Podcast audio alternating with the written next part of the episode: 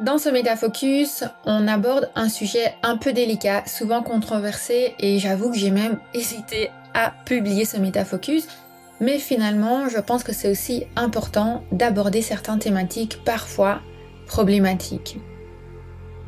Si vous me connaissez un petit peu, vous savez que j'adore utiliser les huiles essentielles, mais que je suis aussi assez porter sur l'écologie et l'éthique qu'il peut y avoir derrière leur approvisionnement. Et dans ce contexte-là, on me demande souvent quels sont mes critères qualité. La réponse n'est pas si simple, d'ailleurs je l'aborde en détail dans l'initiation offerte à l'aromacantisme. Il y a une vidéo entière sur ça où nous abordons différents critères de qualité et je t'invite à faire un propre travail de valeur par rapport à toi-même pour pouvoir trouver le juste équilibre entre les différentes exigences que tu peux avoir à l'égard de tes huiles essentielles en fonction aussi des modalités d'utilisation que tu en fais. Et dans ce contexte-là, on discute bien entendu la notion de bio, car derrière cette appellation, il peut y avoir parfois des valeurs éthiques exceptionnelles et une grande rigueur de travail, mais il peut y avoir aussi un effet de greenwashing, pas forcément en alignement avec la véritable philosophie du bio. Je te propose donc ici de réécouter ce petit extrait tout en sachant que j'aborde cette thématique pendant plus de 20 minutes au sein de l'initiation offerte à l'aromacantisme. Donc si tu veux en savoir plus sur cet indicateur et les autres indicateurs de qualité des huiles essentielles, je t'invite à t'inscrire à cette initiation offerte sur aromacantisme.com slash mini-cours. Honnêtement, c'est vraiment pas facile d'arriver à trouver un juste équilibre entre le fait d'imposer des chartes qualité, de mettre des critères, et d'un autre côté, euh, bah, essayer de, laisser à l'agriculteur faire son métier sans être tout le temps derrière lui en train de le contrôler, d'exiger, où l'agriculteur il passe son temps à remplir des cahiers des charges et, euh, faire plein de papiers. Et j'ai aussi des amis euh, qui travaillent dans, dans, le contrôle, dans le contrôle du milieu bio. Et quand on entend ce qu'ils racontent, parfois, euh, c'est, ça, ça, fait un peu peur. Donc, qu'en est-il de tout ça par rapport euh, aux huiles essentielles et par rapport aux différents labels que vous pouvez euh, voir? Alors, il va y avoir évidemment le, label, le label bio.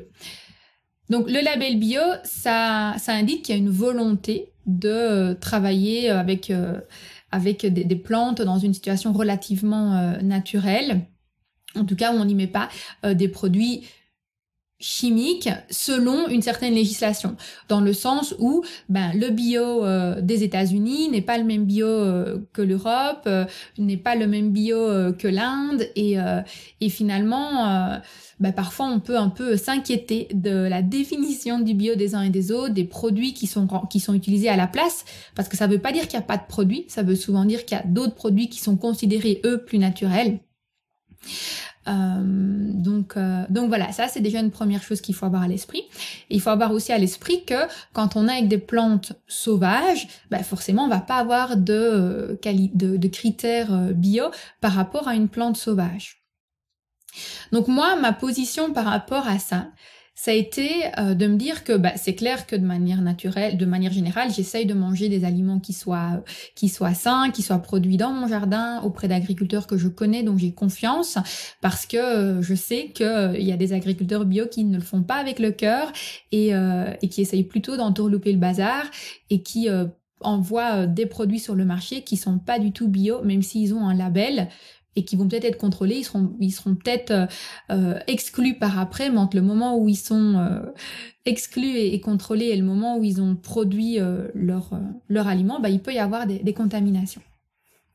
Donc, ma position par rapport à ça, ça a été toujours de regarder quelle est la sincérité du euh, du, du, fournisseur. Dans le sens où, si je vois un fournisseur qui va vendre une huile essentielle de thym non bio à côté d'une huile essentielle de thym bio, là je me dis en fait que le fournisseur, euh, il joue sur tous les plateaux. En fait, il s'en fout. il s'en fout complètement euh, et il cherche juste à faire plaisir à ceux qui veulent du bio et faire plaisir à ceux qui veulent pas du bio. Donc lui-même n'a pas son propre alignement par rapport à une certaine qualité. Donc moi, pour moi, ça, ça a toujours été un critère d'exclusion. Quand je voyais qu'un producteur n'avait pas, qu'un fournisseur d'huile essentielle n'avait pas cette euh, cette rigueur, je je préférais euh, ne pas travailler avec lui. Ça, ça a été euh, une première chose. Alors, le, le, caractère bio, comme je vous l'ai dit, bah, ça ne s'applique pas aux plantes sauvages. Donc là, il y a d'autres d'autres labels qu'on peut entendre parfois, euh, tels que Progrès Nature par exemple, où il y a cette volonté de travailler avec une certaine charte de qualité et de respect avec la nature qu'on va parfois pouvoir retrouver pour les huiles essentielles sauvages. Mais à nouveau, euh, ce n'est pas euh, présent partout. Et au final, le, le critère qui pour moi est le plus, le plus pertinent, le plus pointu pour vérifier la qualité des huiles essentielles, ça va être tout simplement de demander l'analyse chromatographique, donc l'analyse de, euh, de la composition moléculaire. Pourquoi? Parce qu'avec cette analyse, on va voir qu'est-ce qu'il y a dans l'huile essentielle. On va voir sa composition. Et là, on va avoir une bonne idée. J'ai déjà eu une fois une huile essentielle euh, soi-disant bio qui venait de d'encens, qui venait d'Inde, et euh, la, la composition moléculaire, elle était de 40%. Il y avait 40% des molécules qu'on connaissait, et le reste, il était indiqué euh, molécules inconnues. et il y avait même pas de date sur l'analyse. Et donc j'avais été un peu choquée de ce fournisseur de me dire déjà comment, euh, quelle honte d'oser envoyer un truc comme ça. Mais, euh, mais aussi de me dire bon ben euh, moi je peux pas utiliser d'un point de vue thérapeutique ou même d'un point de vue d'accompagnement avec d'autres personnes me dire que j'utilise une huile essentielle dont 60% je sais même pas c'est quoi. pour moi ça c'était inacceptable. Et pour conclure, je te rappelle tout simplement qu'il s'agit ici d'un extrait que j'aborde cette thématique beaucoup plus en détail dans l'initiation offerte à l'aromacantisme. Les critères de qualité pour choisir ces huiles essentielles peuvent parfois être complexes, mais une fois qu'on définit son pôle de valeur et qu'on regarde ce avec quoi on se sent en alignement, les choses se simplifient fortement. Je ne suis pas du tout contre le bio, je pense que c'est une philosophie qui est essentiel et c'est une pratique que j'ai personnellement à la maison pour mon propre jardin. Mais je crois aussi qu'il faut être réaliste sur le fait qu'il y a de plus en plus de greenwashing et que certaines entreprises en font simplement du marketing. Et ça, il faut bien l'admettre que c'est aussi valable pour les huiles essentielles. Quoi qu'il en soit, si tu veux en savoir plus sur les différents indicateurs auxquels il faut faire attention pour sélectionner tes huiles essentielles, je t'invite à écouter l'initiation offerte à l'aromacantisme sur aromacantisme.com slash mini-cours. aromacantisme.com slash mini-cours.